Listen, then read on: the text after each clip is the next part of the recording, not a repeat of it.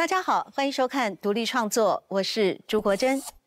在今天我们要介绍的是布农族作家霍斯路曼发发。他从一九八零年代就开始小说创作，屡获大奖。然而在二零零七年，就在他得到了台湾文学经典奖之后没有多久，因为心肌梗塞英年早逝，留下了许多丰富的文本，也成为文学的经典。那年我们祭拜祖灵，是在一九九七年结集出版的短篇小说集，内容收录有十一则短篇小说、一篇自序，以及一篇曾经发表在《原住民族教育季刊》第三期的文章。这篇文章正是从传统宗教来认识布农族的人文观。霍斯鲁曼发发从屏东师院毕业之后呢，在国小教书了二十多年。他非常的重视原住民族的母语以及文化教育，同时也透过了文字记录下许多属于布农族的神话与传说。他更擅长利用小说的虚构的文类的内容呢，对于当时的社会现况提出了大胆的批判、嘲讽以及反思，同时更呈现出。在族人面对了传统与现代过渡之间所产生的许多困惑。那年我们祭拜祖灵出版到现在已经有二十多年了，时间的长河如何淬炼这本经典文学，提供更新的时代意义呢？在今天节目里面，我们同样邀请到了专家学者和我们一块儿来创造阅读的力量。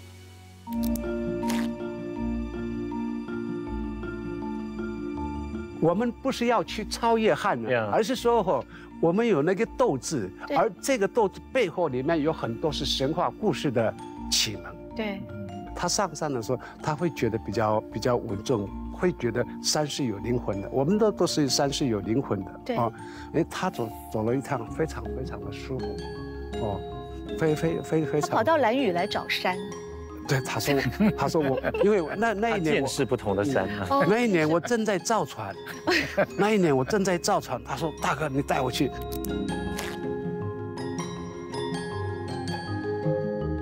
我们的宗教信仰当中，因为我们是泛神论，特别是我们一直认为是说，即便是就是往生的这些亲人，我们他们都一直都活在我们的身边，也于于是呢，这种这样子的一个分享的一个传统，对亲人的这样子一个怀念思念，一直也都是我们一个社群的一个很好的一个美德。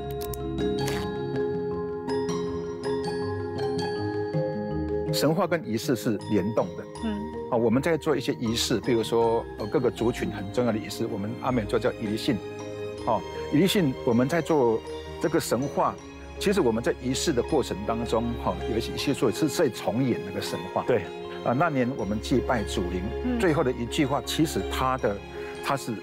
充满了比较悲观的困惑，困惑。我觉得一直在一个去面对这样子的一个变迁，对，面对那么强大的，他这边想到那么大的敌人，哈。我们怎么有力量去对抗？那年我们祭拜的祖灵这本书，顾名思义呢，与原住民族的记忆和神话传说有关。而全书里面也有非常多关于布农族的神话与传说。中研院院士也是人类学者李议员曾经说过：“一个缺乏神话的民族，就像一位不会做梦的个人，终究会因为创意的灼丧而枯耗致死。”在今天呢，我们邀请到的啊，都是专家学者，也同时呢，都是来自各个不同的民族的原住民族的。代表或精英人士。首先，我想请问远从蓝屿而来的夏曼兰普安老师啊，这个达悟族是一个非常会说故事的民族啊，而且您在过去的著作《老海人》里面也曾经提到，甚至那本书的结语就说：“愿你们有大鱼的灵魂。”所以，这个达悟族说故事的传统，包括过去您的书里面也常提到叔公啊、大伯啊、爸爸呀、祖父都有好多的故事。这些故事当中，呃，除了经验的传承，是不是有许多也是与神话有关呢？再再来，我们的神话的一些故事比较，呃，应该是非常结实，叫做黑翅膀的飞翼的神话的故事，一直到现在，我们譬如说，我们不是把一年分成春夏秋冬，春夏秋冬对我们来说是那个没有意义，我们是说飞鱼抓飞鱼的季节，飞鱼。呃雨涝结束的季节，等待飞的季节，啊，是上个季节。可是这个黑翅黑翅黑色翅膀飞的神话故事，他把一年分成三个季节的时候，然后他又把每每一个月哈都有四个月，哦，都有四个月。譬如说飞鱼季节有，哦，第一个月我们是说，呃，禁欲的月。啊，就是禁欲。第二个是，可以邀请别的家族来一起抓鱼的呃月份，啊，第三个月叫做钓鬼头刀鱼的月份，然后我们就在捕飞鱼，然后每一天晚上哦，每一天晚上我们不是用用那个汉人说初一、初二、初三、初四，我们不是这样子，我们每一个晚上都有他的名字，譬如说沙木让、阿瓦什瓦什、曼马日麦、曼努加日麦，哦。毛多马拉宝，我们都有，所以我们必须要看月亮。我们一看月亮的时候，我们就知道海的潮汐深。我们就看月亮，直接来说哈，这个黑色翅膀的那个神话故事，上弦月的月亮，它的缺口是下去的，嗯，哦，而上弦月的缺口是向上的，对。我们很很敏感，这个都是在我们的呃非神话故事里面的一个非常重要。同样的，就是说，我们抓飞鱼，你要做仪式，你才能够吃飞鱼。因此，我们说是飞鱼鬼它是一次性的鱼类，然后剩下的八个月底期鱼类哈，呃，是所所所谓的不做仪式的那个鱼类，捞了就可以吃了，捞了就可以吃。所以，像他们布农族的时候，他有我我我想整个台湾原住原住民的话，因为在没有一一个像南屿有一个集体性的一个仪式，比如说哈南屿的飞鱼季节，我们全部一起来进去进行我们在滩头的仪式，大家共同来去进行。因此，在南屿来说，这个滩头是我们的仪式祭典的那个场景，就是我们的那个 Let's Get 哦。嗯同样的，到了到到了，我们现在就是说，差不多十月十一月，我们到秋天的时候，我们还有一个共同的仪式，叫做祭拜祖灵日，嗯，或是就是也是在海边，在海边，可是要去海边，一定每一个男人都要有自己的船，嗯。没有自己的船怎么办？就不能没有坐没有船的男人叫做低等男人嘛。这个神话里面就这样。那两位呃，不不不 同民族不一样，不同族不同族没关系。所以当时和苏曼爸爸用这个时候，他他说大哥我用我用你的名字，我说你就拿去吧哈，因为我们的神话的故事，你是山的民族，你是走林线的民族，嗯。你周族、泰雅族、赛德克族、哦，泰鲁格族和赛没有赛德克族、排湾族是走林线的民族，而你的神话的故事哈，其实是在各个山头那边去祭拜仪式，因为赫斯鲁曼的方法用了很多树、鸟，或是怎么所谓的后现代性的那些关于日本的，那是另外一回事。可是没有一个民族哦。不会有他的神话，嗯，只是说这个神话它会着重于山和人类的关系，嗯，我是说海洋和岛屿飞的关系，我们就很紧密，所以所以所有的神话故事，每一个名字都会切割了他他的一个认识的世界的角度，嗯，可是这个角度或。不妨碍我们生活在台湾这边的所有不同的民族。就刚刚讲说，我们都丰富化了我们自己的民族，而没有一个民族，就是说，它的仪式是整个人类我们跟所谓的宇宙之间的一个一个桥梁去解释。这个这个东西是非常美，非非常美。那对我的民族来说的话，哈，譬如说我们在海上，我们在海上看那个星星星。看到星星星，哇塞，这个星星，然后我们就听那个风的声音，风的声音改变了，风向要变了，我们就知道要变了。可是你在山里面的时候，他们对风的改变不敏感了，被树荫给干扰。对，可是那个树叶掉下来的时候，他们会梦瞻啊，什么树哦这样子掉下来说，因为赫斯鲁曼的爸爸他不是猎人，而我真正也碰碰到了布农族的猎人。很低调、很很低调的猎人，而他们这猎人的知识呢，不能离开他们的神话故事、仪式祭典。他们有很多很多的那个禁忌。这个哈斯鲁曼的神话的故事哦，它有一些很吊诡的哈，可能他在抵抗，或者说现在包括日本兵诸如此类的，因为日本兵也对台湾的原住民哈进行了比较比比至少比我民主哈来的强烈，因为他们的抵抗性比较比较强。可是日本兵他不是走零线的民族。所以他们被逼迁移是一个非常痛苦的一个历史的记忆。哦，所以说很可惜，就就是赫斯鲁曼发发哈，呃，其实是非常有才华的，非常有有才华。我想后面我再谈一下我跟他的关系好了，因为他们也都都是非常 非常经典的朋友。对对，那我们聊到的是达悟族的一些神话或传说，那就阿美族这个部分呢？我们阿美族哈有三大群，跟或者是再从三大群再区分成五大呃五大亚群，我们有所谓的。北部阿美，嗯嗯，中部阿美，还有南部阿美。北到哪里？北到就是花莲新城那个地方，从寿丰到新城这个地方。虽然那个寿丰这个地方有也有也有一部分哈，都是从我们太巴朗部落就是迁移过去的。那从那个地方一直到南部瑞穗、玉里、富里这个地方，都是就是属于我们所谓的中部阿美。嗯，那中部阿美，然后再来下面的就是台东马兰，一直到。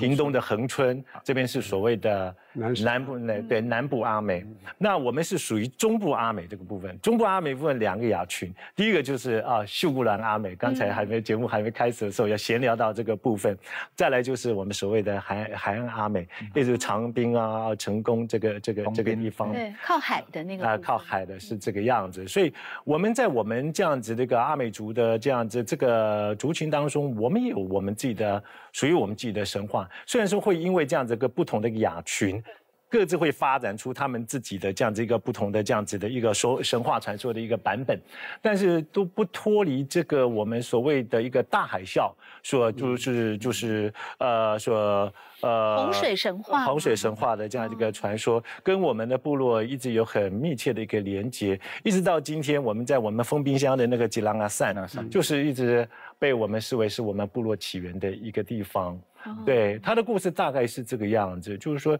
天神他有两个，就是有有两个子女，后来这个子女们他们到了第三代的时候，他们就是就就是有了六位啊，就是六六位啊子嗣。那其中最小的第六位那一位啊，迪亚玛干，她是一个身上会发光的一个小女孩。那海神呢非常非常的喜欢她。那我们这个不，我们这个族群呢，在很早的很早以前是居住在就是南洋一带的一个一个地方这样子，那就是因为就是天神就生出了这几个小孩，那其中特别特别的喜欢这位会发光的这样子的一个小女孩，所以呢啊，他有一天就已经决定他要迎娶啊这个会发光的一个女孩作为他的一个妻子，但是就是说父母听了就是非常不愿意。这么可爱的一个小女孩，她不愿意，就是说从他们身上带走。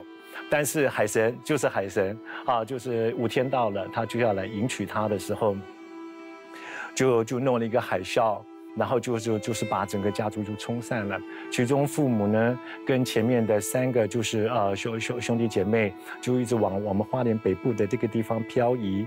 对，然后呢，就是那个小妹妹发光的小女生呢，她就是被海神给允娶了。然后剩下来的就是那个四弟跟五妹啊，都记跟拉拉干呢，他们就是在就是这大海啸来的时候，他们非常匆忙的就坐进了一个木臼啊，我们储米的那个木臼上面，这样子就漂流到我们今天的在封冰山啊，封冰那个猫公山，我们或者呃也叫做巴里湾山。的一个地方，我们阿美族话叫做吉拉阿散，这个地方就是后来我们成为我们今天很多阿美族，特别是我们中部阿美的的一个认为是说我们共同的部落起源的一个地方，大概是这样。我是不知道马泰安的版本是不是 对对，因为你们两个人的部落不太一样。我们马泰安的起源是在叫做扎祖拉安，嗯，扎祖拉安部落就是我们从呃马泰安的部落就可以直接看到泰鲁格，呃。经过那个，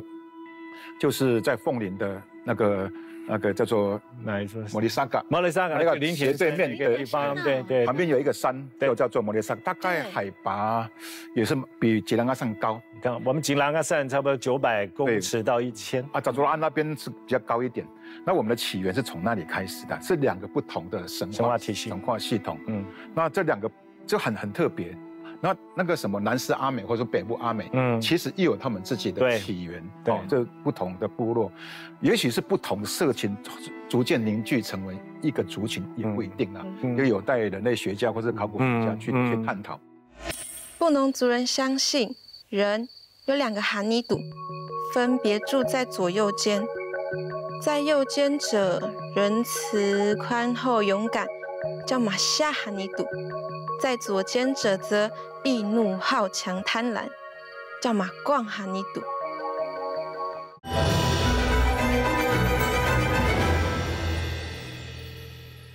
刚有提到说神话跟仪式，特别是跟小曼有提到的哈，其实对于我们呃这些传统的原住民来说。神话是很重要，就像刚才那主持人有提到那个李议员所提到的，神话跟仪式是联动的。嗯，好，我们在做一些仪式，比如说呃各个族群很重要的仪式，我们阿美做叫仪信。好，仪信我们在做这个神话，其实我们在仪式的过程当中，哈，有一些一些做是在重演那个神话。对。哦，是重演神话那个仪式的进行的过程，可能很多种仪式，但是呢，我们最大型叫伊犁性。那个伊犁性就是我们今天我们台湾主流社会普遍使用的那个字，其实是错的，他们叫翻成叫丰年祭。对对对对。那我们只喜欢讲年祭，年祭，它就是一个岁时记忆。我们阿美族特别的一个记忆，我们的对一年的。呃，耕作啦，我们对时间的一个认知是这样，这跟汉人的系统是完全不同。那那在整个年纪的时候，其实就是万物更新的时候。对，嗯，透过这个仪式的行为，然后呢，就是新年的开始。对，应该讲年纪，抱着感恩的心，反正就是因为我们是小米丰收成之后的开始，然后所以那个那个时那个时间点在仪式进行的时候，那个就是神圣时间。当我们要进入到这个神圣时刻、神圣时间，我们要有一些仪式，嗯，然后呢，要离开这个神圣时间的时候，比如说仪式，比如说我们，呃，比如说我们之后进去要吃鱼，嗯，哦，那我们哈那个我们所有的呃婚丧喜庆这些祭典，嗯，都是有一个仪式，怎么进入到一个很神圣的准备期的概念，对对对，就进入到这个神圣时间，嗯，但是。我们要离开这个神圣时间，也要一个仪式，因为我们要进入到凡俗，我一般要回归，不能一年到头都非常高。我们要做 除秽的除秽的动作，或者除哎玛利亚拉，哎玛利亚拉，或是巴格浪，还有巴格浪的，要出去，否则的话，我们一年到头都在悲伤，不行，就是要有一个除秽或者除圣的仪式，进入到那个，其实每个族群应该多多少少都有。那在这个神圣空间。在举行的时候，当然有些很神圣的哈，有些可能历史记忆，或是我们的过去呃的呃神明哈，或是有一些呃灵啊的整个整个存在，我们有神圣时间跟神圣空间。然后在年纪的当中，在经过仪式，然后重演神话的时候，就得到更新了。就是我们过去啊部落里面，当然很多种仪式哈，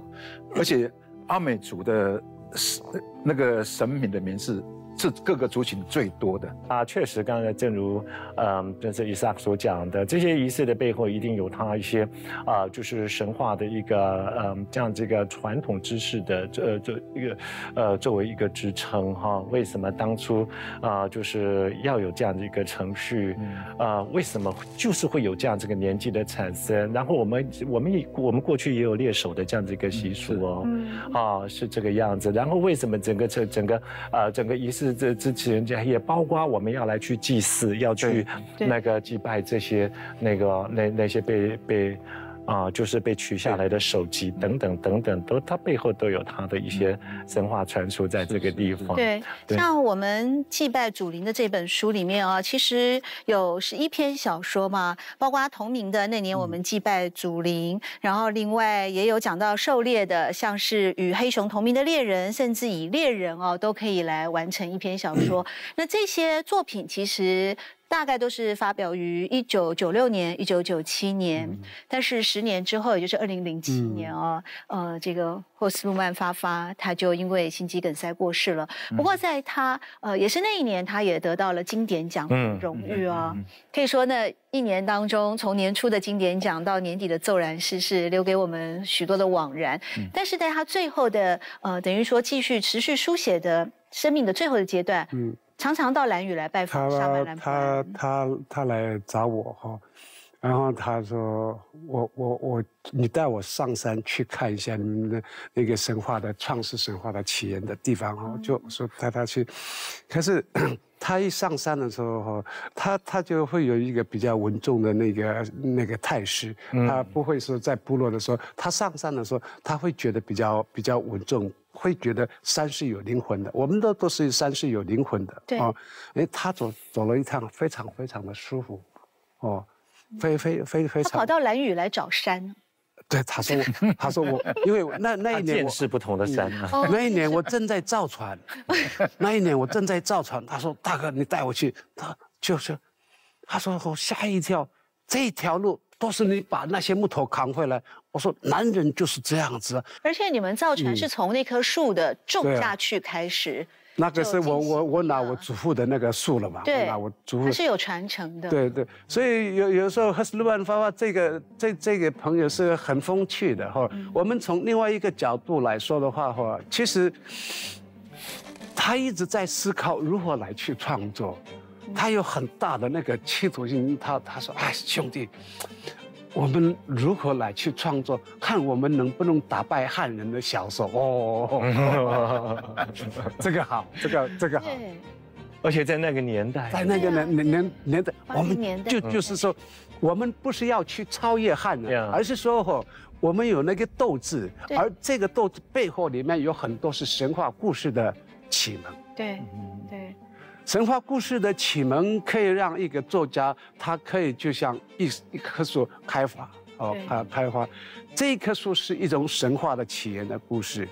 可是树它有一些浅根性的树，有些是是深根性的树。可是布农族的山、阿里山的山、周族的山，他们很多一千五百公尺以上的树是深根性的，它针叶林和阔叶林。后来我去看了什么，我说你懂那个树吗？他说我在屏东师专没有念植物系啊，啊，他什么都不懂，可是他们对树就很敏感，对山里面就很敏感。我说兄弟，我教你哈，树和山是不能分开的，可是他创造了很多很多的故事，譬如说冬天的树，春天的树底下很多杂草，哦。每一个树都要跟太阳争阳阳光，所以他来我来的时候，他说：“哈，小马，我去看你你你抓鱼的地方。”好，我带他去。下去是七十五度坡，有时候我去抓以后背二三十公斤这样子，哇！看到你在这里打，对我晚上一个人在这里打鱼，白天一个人在。哇塞，原来你是这样。这个就是我我们去创造文学的时候，我们去从这个地方，他做了我我那边很很久。有时候他跟跟我的关关系哈，有有时候在在台北我们来来说的话哈，因为一一个一个作家或是我们原住民，或是大家都在台湾书写的时候，其实大家都在思考自己创造一个神话，而他的神话故故事哈，有时候他这本书是这书名是取得非常好，嗯，然后他一些短篇小说哈，也也也写得非非常好，在安静的深山之中。祖灵的叮咛歌，听起来仿佛自言自语，让人听了有点怅然若失的感觉。我走到部落的最前端，望着灰黑的山脚，我耸动着瘦小的右肩，问着精灵：山脚下是怎样的恶灵，拥有怎样的力量？战士般的我，又将如何去作战？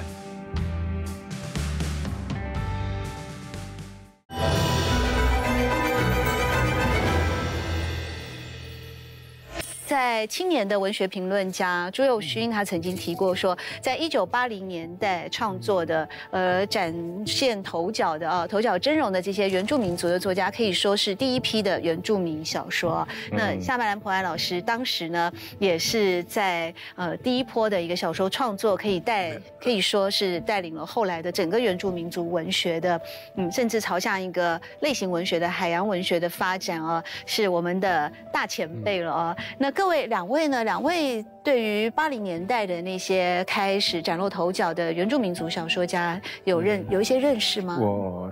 那时候因为呃，我参与那个原住民运动啊，呃，我们觉得需要有一些养分。哦，很多原住民运动，我想呃，夏曼老布安大哥应该很清楚，就是我们还是要有一些可以让我们心灵，特别是年轻的呃那时候的我们的一些学子，呃，其实诗歌跟原住民文学，我们那时候因为。我们都透过一些副刊，好，就看到有一些原住民的作家开始写诗，像田雅各，田雅各，对，田雅各，然后最后的恋人，猎，呃，不是最后的恋人，最后的猎人。我们院长内心有一个罗曼蒂克魂呢。是是，那我我觉得当时的原住民作家的创作有很多就是抗议性的，对，哦，抗疫性。那当然对我们这些年轻学子来说是很有冲撞力。哦，所以我们就，呃，就就大量的就是阅读有关于原住民那时候那些著作，其实没有像那么多，不多不多不多。所以我们那时候看到的很多就是我们说的很多那种评论性的文章，描述一些诗，哎，这是这样子，它不是一个纯文学。如果有文学的话，例如是说，呃呃，但是并不是一个小说这样子一个形式。例如像像莫纳能啊哈，那个这个这个盲人，呃盲人诗人哦，他那时候写的《美丽的稻穗》嘛，对不对？《美丽的稻穗》里面有一个来。干一杯。哦哦，像这个那个很红嘛，对不对？对啊，对，就是在描述很霸气，就是在描述，就是说我们今天台湾的一些党外运动在追求的所谓的台湾独立，但是我们原住民呢，我们原住民追求独立的这这种声音，你们又在这个运动的时候，显然。又没有为我们史上一些什么样子？实实际上就是说哈，你你从二次战后整个全球的一些原住民族，不管是在在南南美洲是，我们都是在书写这个区块是缺席的。对，因为是我们都是在用一个借贷的一个文字借来的文字这部分。他这本书里头，或因为他这个是一些一些短篇小说的一个集结嘛，没错，十几篇嘛，是啊，有几篇后来其实是具有非常较大的批判力的，例如像那个失焦的那个，嗯，那个是失去焦距的一个镜头等等的。我很惊讶，在那个时代，那个时代已经其实是九零年代了，已经台湾社会已经开始开放了啦。其实他是也是很很。很很很优秀的师范系统的原住民的学生，对，因为师范系统的原住民的学生比较乖巧，我们说的那个模范生啊，哈，模模范生，他拒绝他拒绝当的啦，拒绝当的那一种，不愿意接受。其实我们的他他是乱发发时候，我从小就是模范生啊，对啊，对。可是到到了那个屏东师专的时候，他也是。被就是说，在老师的那个规格，他也是一个模范生。嗯。可是他毕业了之后，他开始冲创了。对。开始冲冲创了。于于是，我是觉觉得，就就是说，这种冲创都是一个作家自我自我淬炼的话，很不容易，很很不容易。像这个部分来说的话，哈，我们南语的话，就是我们每一个人的，我们叫做那个仙女，就说仙女制造的这个鱼线有多长，我们都不知道。其实他在来那那几天跟我是非常开心的，可是怎么一回回来的时候，是。就是就是这样子。对，我还有很多故事跟他讲，就是说他们去去从神学的角度来去看的，说其实他们大家哈都有自己的那个专业的部分来去诠释。早在一九九六年的时候，其实透过霍斯路曼发发的小说，我们也可以看到他利用了一个小说虚构的文类，其实提出了非常多现实的批判。例如说，在书里面有很。大的部分都提到了当年的土地争议的问题啊，还有当然记忆文化的失落嘛，以及族群认同啊这些文化认同等等的一些很细节的内涵。在今年三月，行政院才刚刚通过了原住民族保留地使用管理条例的草案啊，那感觉从呃，霍斯曼发发在一九九七年其实就已经提出了关于原住民族的当时处境的关注，一直到现在二十多年过去了，二十多年过去走到这一步，你萨你觉得这个是一个呃已经完成的进步，还是进步中的进行式 ing 的状态？其实有关于土地的伤痕啊，呃，其实就是所有的原住民作家共同关注的焦点哈，啊，它凝聚起来。当然就是，譬如说，就是刚有提到的原住民呃保留地的管理条例相关的整个呃修正修法也呃的整个过程哈。如果一个原住民的作家没有提到土地的伤痕，哦，当然那个土地的定义可以很广哦，也包括文化哦，也包括呃其他的一些仪式，呃，整个受到外来文化，呃，不管是来自于政治或者宗教的影响。如果没有写出那个土地伤痕，他的文学是不够深刻的。嗯嗯嗯。啊，八法刚好就提到，那是我们所有原住民共同的最痛苦的记忆。哦，因为我们面对的是整个国家力量的入侵。哦，借着所谓的呃国家的法律的对他们的整个呃殖民统治的合理化、合法性之后，那我们就在那个。那个当时的那个夹缝中求生存，我我看他的几篇的文章哈，其实他最后，譬如说，啊那年我们祭拜祖灵，最后的一句话，其实他的他是充满了比较悲观的困惑，困惑。我觉得一直在一个去面对这样子的一个变迁，对，面对那么强大的，他这边讲到那么大的敌人哈，我们 怎么有力量去对抗？对，哦，就在特别在他在写作的那个那个年代，在一九九六年的时候，那其实其实那个力量其实是所有的原住民。他虽然我觉得他有一个伏笔，就是我们将来我们这一代人怎么去做，哦，面对不同的呃，不管是从来自于法律的宰制，不管是来自于文化的整个入侵，或者整个帝国的霸权的这样这个影响，他提到就是说我们怎么去做。当然，目前现阶段哈，原住民的整个政策其实不断在变化啊。原住民经过啊整个不断的抗争啊，就呃我对整个政府的呃控诉，对政府的建议，不管是柔性的或是刚性的啊，或是非常强烈的抗议，就是说，我们知道到现阶段有一个很重要的一个因一个一个发展，就是原住民。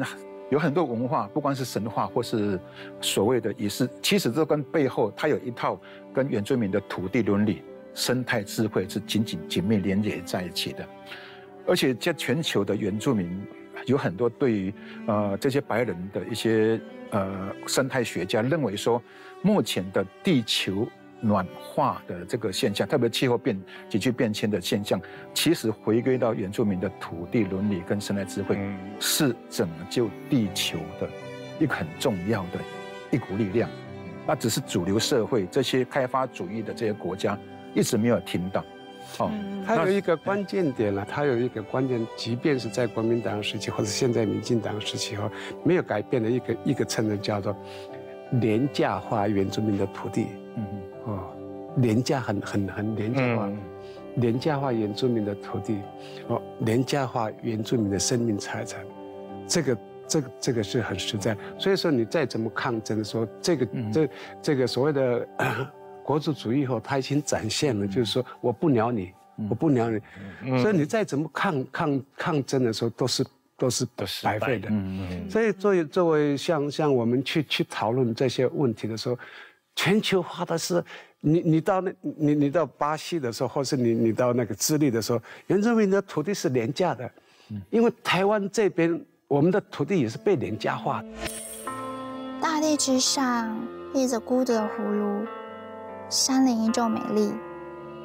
一种有死亡威胁的美丽。主人在美丽之中孤独的活着，在生与死之间。积极的生活。海舒儿回头望着脚下渺小的葫芦和山林，粗壮长茧的手紧握着孩子纤瘦细弱的小手，跟着族人走过的脚印，一步一步的向前跟进。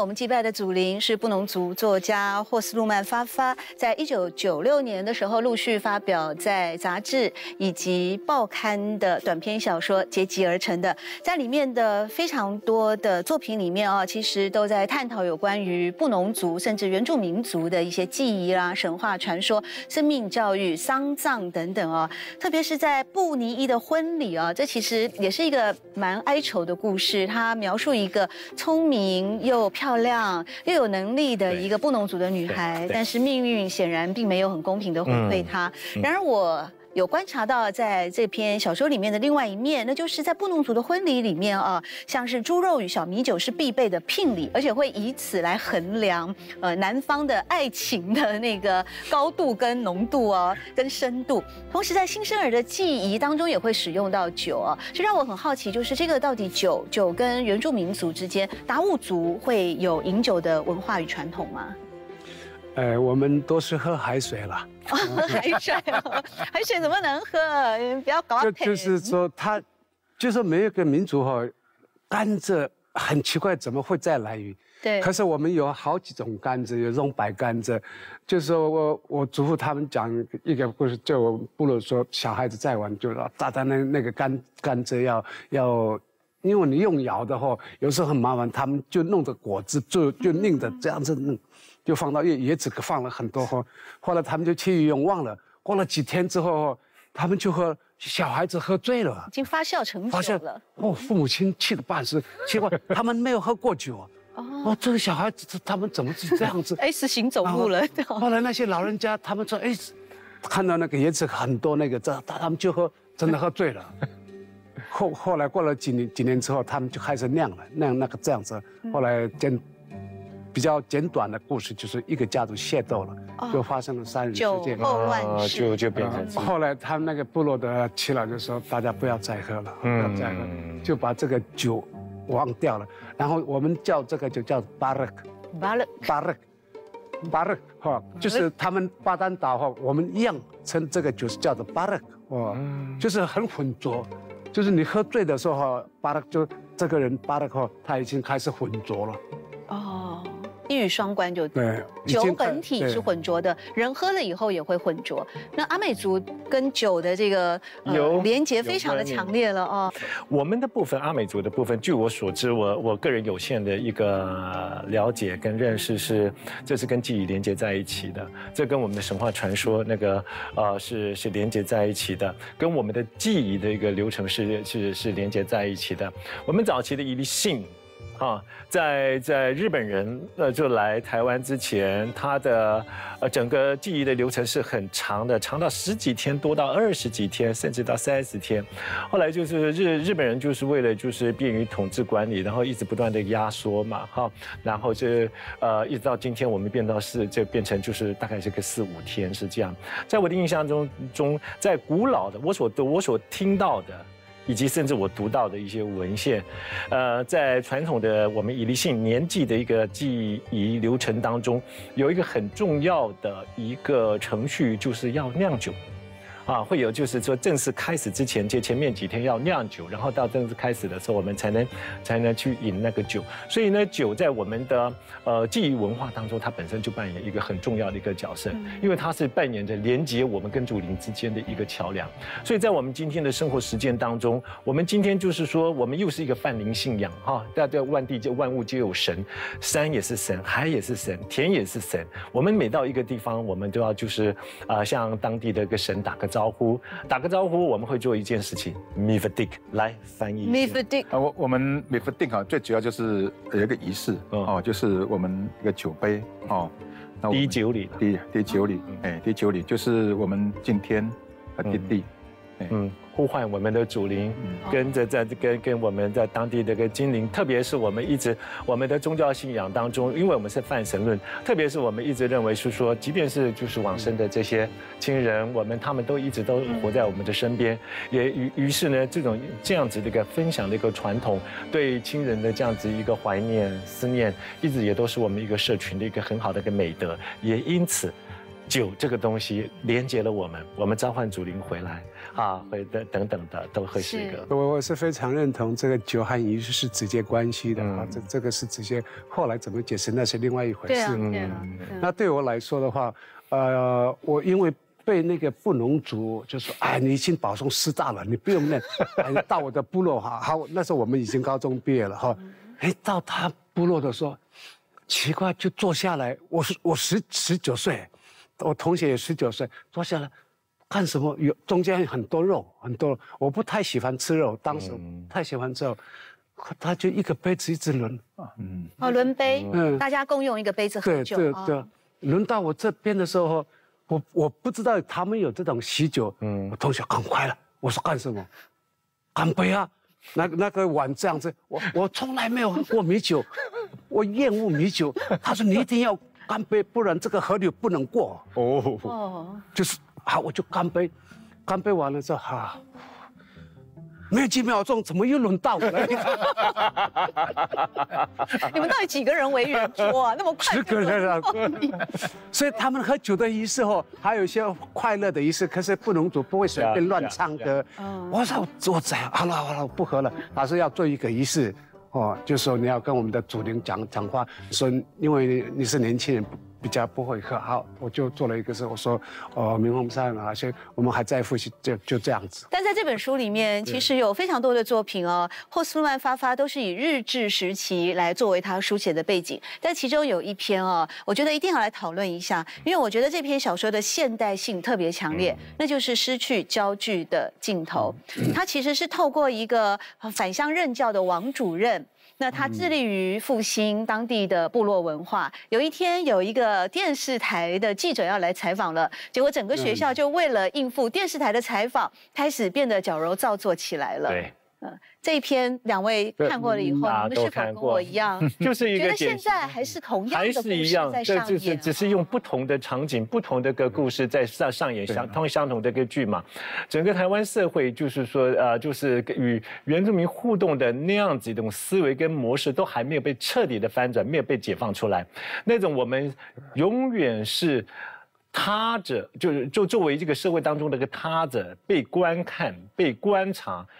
被视为是像是个博物馆里头的活标本的这样子一个角色。到今天很遗憾的，我们还没有彻底的摆脱这样子的一个角色。重要的一些庆典，我们请你出来跳跳、唱唱歌，然后我们就是说能够在摄影之下呈现给啊，就是这个这个世界啊，我们这个台湾重视是多元或者什么样怎么的，但是他是不是真正的很平等的参与这个社会？你看我，然后我平等的来看你，并不是，因为我们这个地方是配合着这这王王王王主任这篇文章写的非常棒。对，他在某种意义上，我说穿了，这就是他个人的亲身故事。没错如果我我也觉得而得且他他是想抵抗，是他他是想呃是他是想抵抗我。为什么要作为是你一个观看的对象？我应该作为一个自主的我，嗯，存在在那个地方。我的存在不是被你观观观不被你观察，不是一个人类学者一个一个分析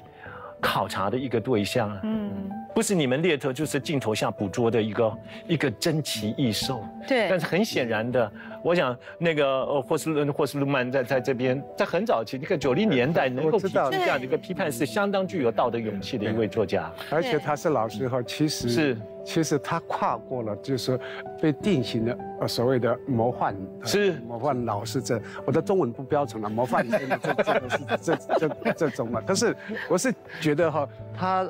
他是在挑战这是种东西，因为你被凝视哈是一种很痛苦的，因为你被定义哈，你也被描绘。是然而，这种描绘都是会有一些差距的，会有一些落落差。当然，我们也都承受这这种伤害啊。因为这个凝聚的这样的背后，它其实就是有那个权力的关系，嗯哦，就是啊，观看者跟被观看者，嗯啊，那个权力在谁的手中哦？那所以现在有很多的原住民的，呃，我们自己的影像工作者，当这这样子的一个我们去凝视自己的族群的时候，其实我们本身自己要有一个自我意识，就是我不是再是在呃做一些凝视而已，不是猎奇式的。哦，而不是那种哈、把呃一些把整个影像哈、凝固化的，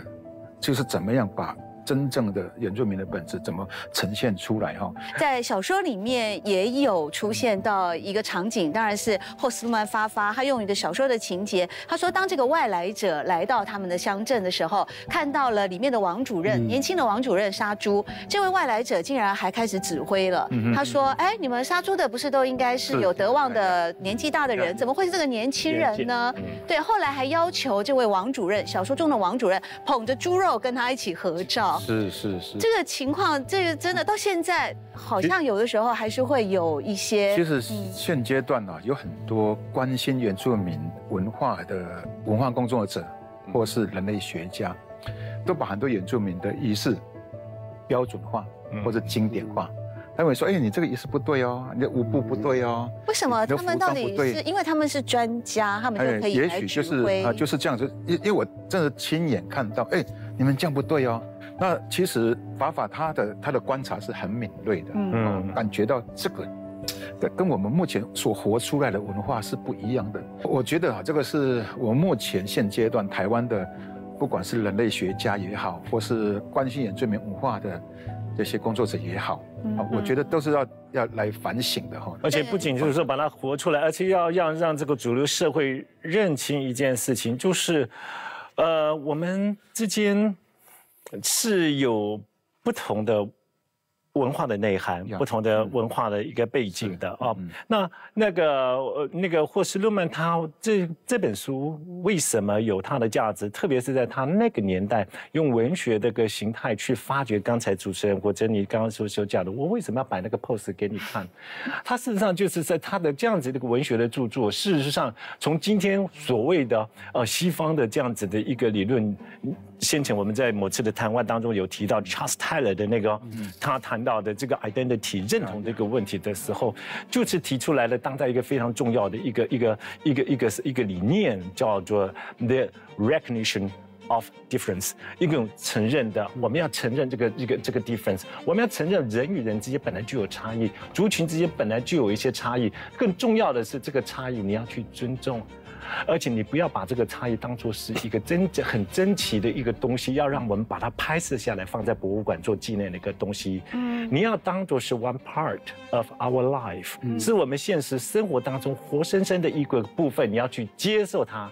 而不是把它当做是一个很奇异的东西，把它给拍摄下来。对，其实文化就像刚才呢，Isaac 讲的，它是流动的。嗯，在一个非常古老的智慧典籍《易经》里面也曾经提到过，他说：“关乎天文以察时变，关乎人文以化成天下。”这相传就是文化两个字的来源。所谓的人文，其实就是人的故事。对，而人的故事有这么多种人哦，有这么多不同的一样米养百种人。那如何把人的故事传承下来？我认为尊重、包容以及多元的。自由自在的让他发挥，其实是一个很关键的部分。就像英年早逝的霍斯路曼发发，在他的这本短篇小说里面啊。嗯，他很早以前就开始关注到，特别是原住民族的在当时生活的处境，以及在传统的文明面对一个快速变化的现代社会当中呢，所遇到的一些困惑。然而，我想，也许他也透过了像是刚才我们讲的失去焦距的镜头，小说人物王主任所讲的一句话，他说。祖先的文化呢，就像土地一样，虽然不能立即当饭吃，但是呢，能够长出美好的食物来温饱我们的生命。我觉得，如果能够呃。同理心来看待霍斯曼发发在九七年留给我们的这些美好的文学作品，我们一定也会有更温暖的，或者是持续我们的专业在这片土地上长出美好的精神食粮。今天特别感谢啊三位专家，也是作家的夏麦老师，还有石院长，还有伊萨一起来跟我们谈这本虽然年久了一点了，但是它的时代意义仍然在。